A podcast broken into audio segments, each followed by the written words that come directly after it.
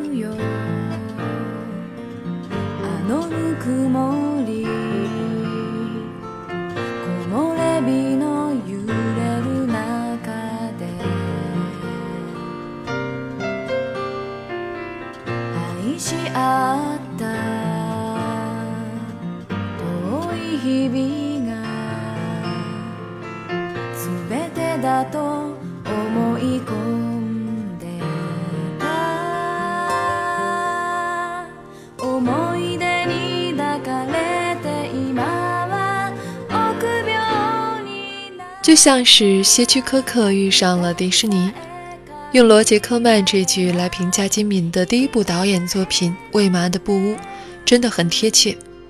日本的手绘动画产业非常强大，手冢治虫、大友克洋、押井守、宫崎骏、新海诚，这些都是数一数二的动画大师。就在这一片强者之林当中，也不得不说，金敏是一个非常强大的导演。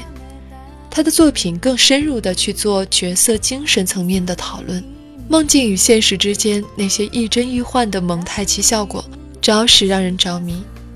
在这部《未麻的布屋》里，他舍弃了精致的画工、奇特场面等最易赢得掌声的技巧，只在叙事上下功夫，制作出了一部充满悬念的心理惊悚动画。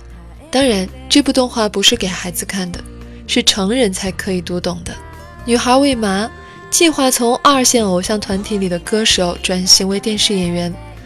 虽然这个善良的女孩还是热爱着歌唱的事业，但是因为不想给事务所添麻烦，她便毅然地开始转型。可是做演员并没有那么容易，要面对一些出位的表演和大胆的尝试。魏麻渐渐地开始出现了精神分裂，身边的摄影师、编剧、经理人。先后遇害，到底真凶是谁？他是不是也会将魔爪伸向魏妈？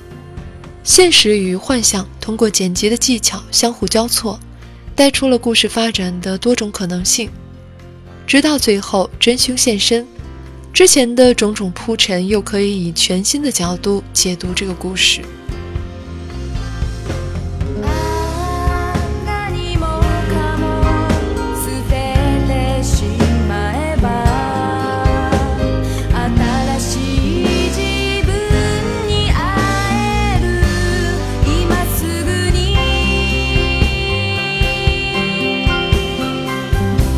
现实里的魏麻拼命地在做从偶像歌手到演员的转型，接拍被强暴的戏，拍全裸的写真，要承受很多心理的压力。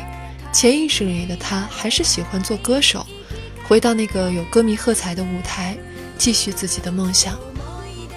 魏麻被压抑的心灵里产生出了一个变态的狂热粉丝，这让他在转型的痛苦中能通过这个分身得到自我安慰。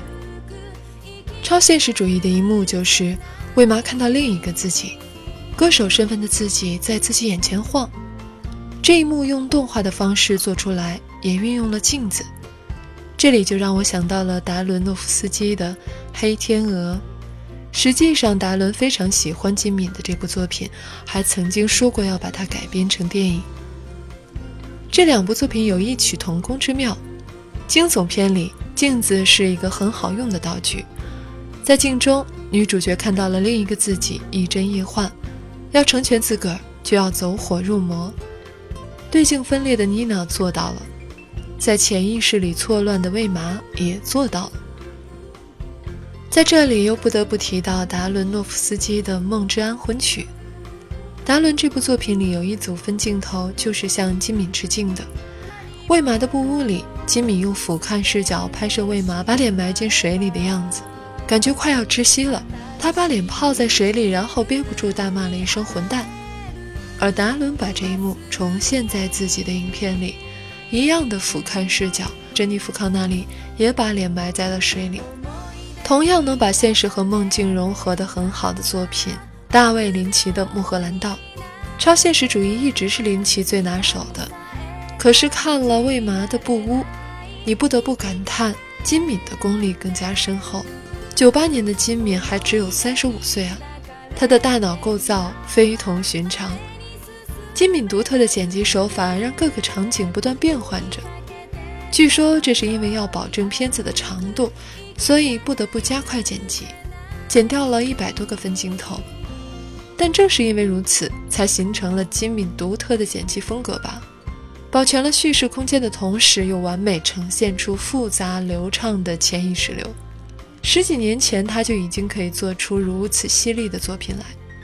精巧的叙事结构，已然让影片每一分钟都不容错过。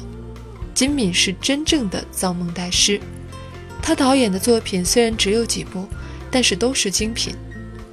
千年女优对日本电影史的回顾和对美好爱情的叙述，《红辣椒》俨然是《盗梦空间》的灵感之源，《东京教父》里描写的亲情又是那么真挚。《寻龙记》的导演迪恩说：“金敏用手绘媒介完成了对这个社会的揭露和对人类心理的展示，他将视角对向了生活、人类的复杂面，这在真人电影里很难做到。”大多数的时候，他表现的东西是粗粝的、紧张的，甚至是梦魇般的。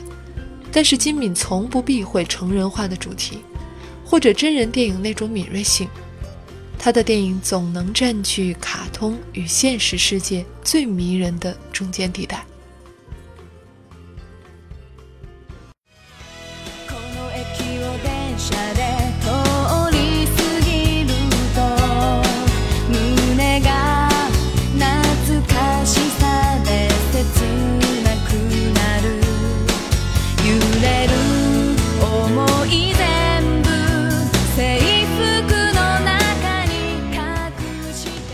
金敏在遗书里说，他放弃使用抗癌药物，用自己选择的方式走完剩下的日子。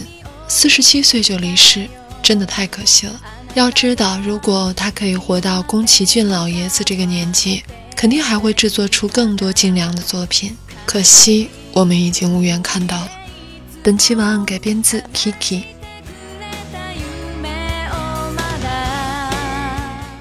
金敏的作品好归好，但是真的不是适合每一个人，所以如果你要去看呢，可能要有一点心理准备。他的作品通常看完了不会让人欢欣雀跃的那种，可能会让你想的更多更深，但是也更压抑。今天的节目就到这里，我们下期再见。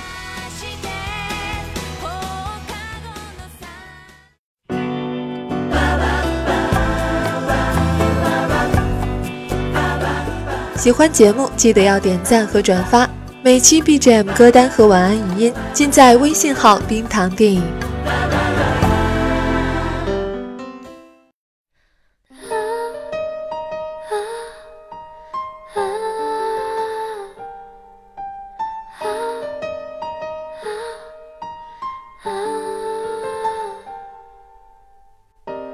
つまず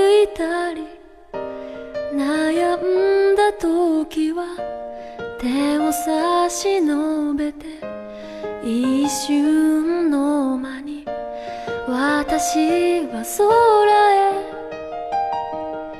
行けるよ。君のその声その仕草で私は地上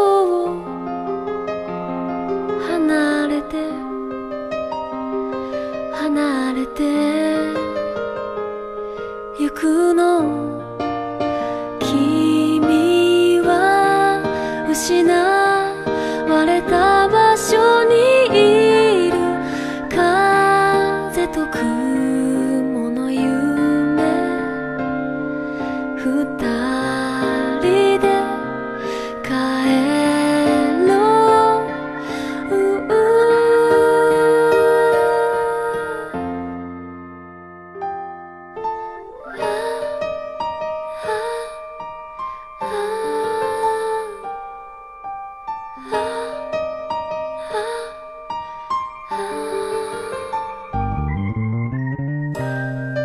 ばたく時鳥は音楽心を鳴らし体を空にぶつけてゆくよ。一人で君は掴むよ言葉にして